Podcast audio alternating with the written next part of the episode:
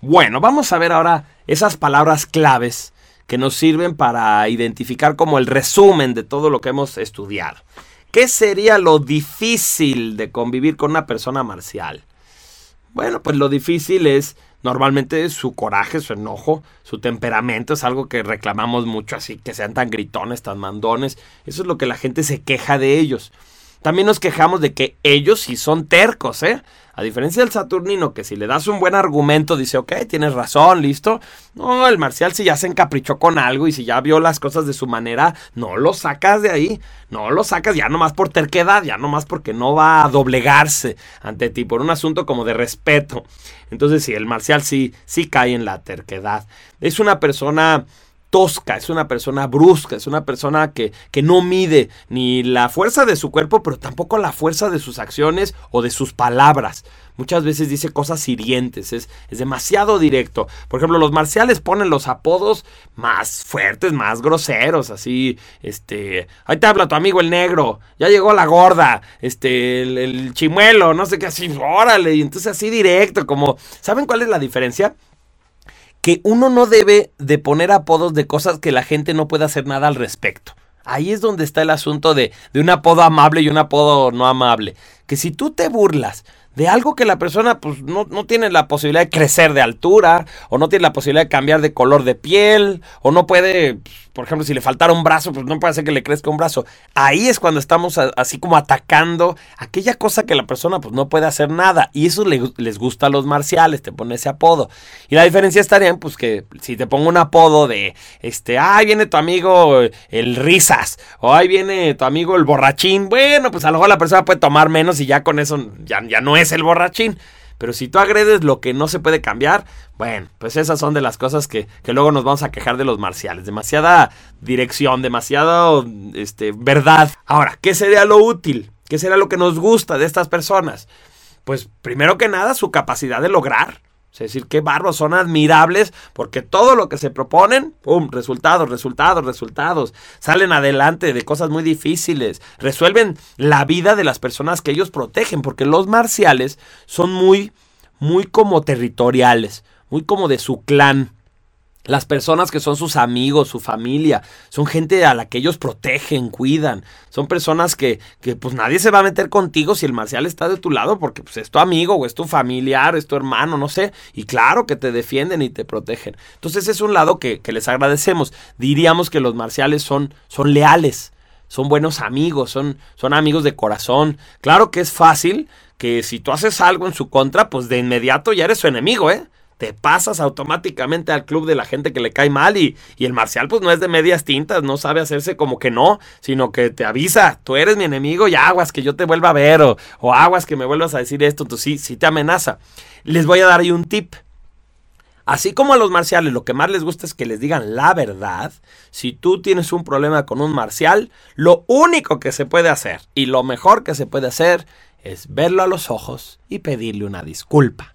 Simplemente, directo. Lo agarras, lo ves a los ojos y le dices, perdón, me equivoqué, disculpa, sí, sí te mentí, o sí, sí hice esto. Porque al final de cuentas, el marcial prefiere mil veces así, que le digas directamente y de inmediato el marcial va a decir, perfecto, bienvenido, ya estás otra vez en el club de las personas que me cae bien. Sí, pero nada de negociaciones, no le puedes decir, oye, a ver, yo te pido una disculpa, pero tú me pides a mí. No, no, no, no, no. A mí dime y sí, ahí a los ojitos, viendo de frente, a mí dime, discúlpame todo y bienvenido. Ya decidiré yo si te pido yo también una disculpa o no. Pero el marcial no lo ve así como algo de dos, de dos lados. Él se siente ofendido, bueno, pues tú le tienes que, que, hacer algo para que él se sienta bien. Pero piénsenlo, es un muy buen tip porque pues es directo. Es nada más hay que decirles y los marciales perdonan con mucha facilidad si las personas tienen ese valor de decirle las cosas a los ojos. ¿Cuáles son los oficios ideales que le vamos a dar a estas personas?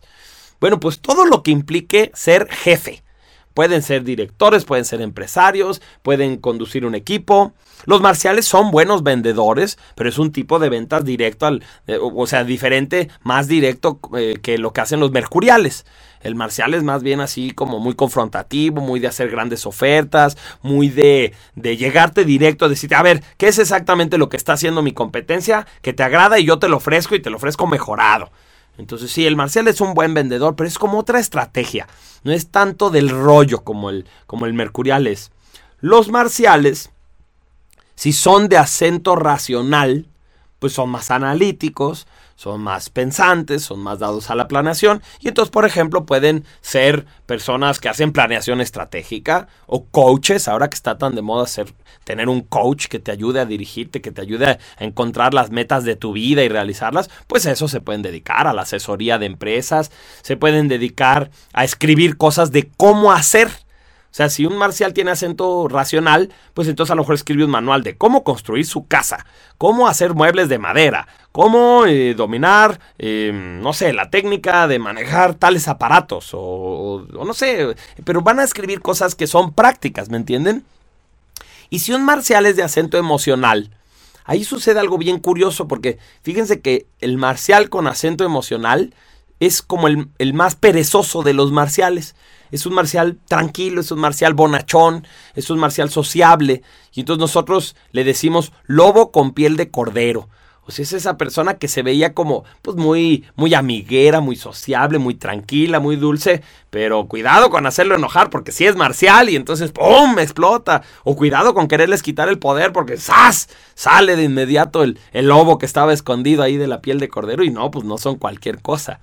Esas personas que son de acento emocional, marciales emocionales, son personas que, que, pueden ser más sociables y entonces van a querer ser líderes, pero de proyectos que tengan más que ver con otras personas. A lo mejor les gusta dirigir una escuela, a lo mejor les gusta trabajar con personas en un hospital, por ejemplo, o sea, todo lo que significa coordinar, pero también desde un punto de vista más humanista. Eso lo vemos en, en los marciales emocionales. Ahora, aquí el asunto está con los marciales físicos. Hoy nanita, porque si de por sí son marciales y luego les agregamos un acento físico, pues ya habíamos dicho, eso significa muchísima, muchísima energía. Entonces, ¿qué tenemos aquí? Atletas, atletas olímpicos, atletas poderosos, el hombre más fuerte del mundo, el hombre más rápido, el que nada mejor. Y, bueno, tenemos eso y también tenemos policías, bomberos, eh, personas que se dedican a, deportes extremos, cosas difíciles. Tenemos a personas que pueden ser soldados, ¿no? Soldados o guerrilleros o rescatistas, cuando hay este, pues problemas de que un terremoto tiró un edificio, pues ahí va un marcial físico y empieza a quitar todos los escombros, o sea, son personas tan fuertes que todo lo que tenga que ver con el cuerpo es ideal. Claro que ahí su, su punto débil es que no piensan, son, son como tanques de guerra, pues imagínate tener tanta energía en el cuerpo. Vamos a comentar sobre algunos lugares donde podríamos encontrar a marciales. Bueno, primero acuérdense que a los marciales les gusta la libertad.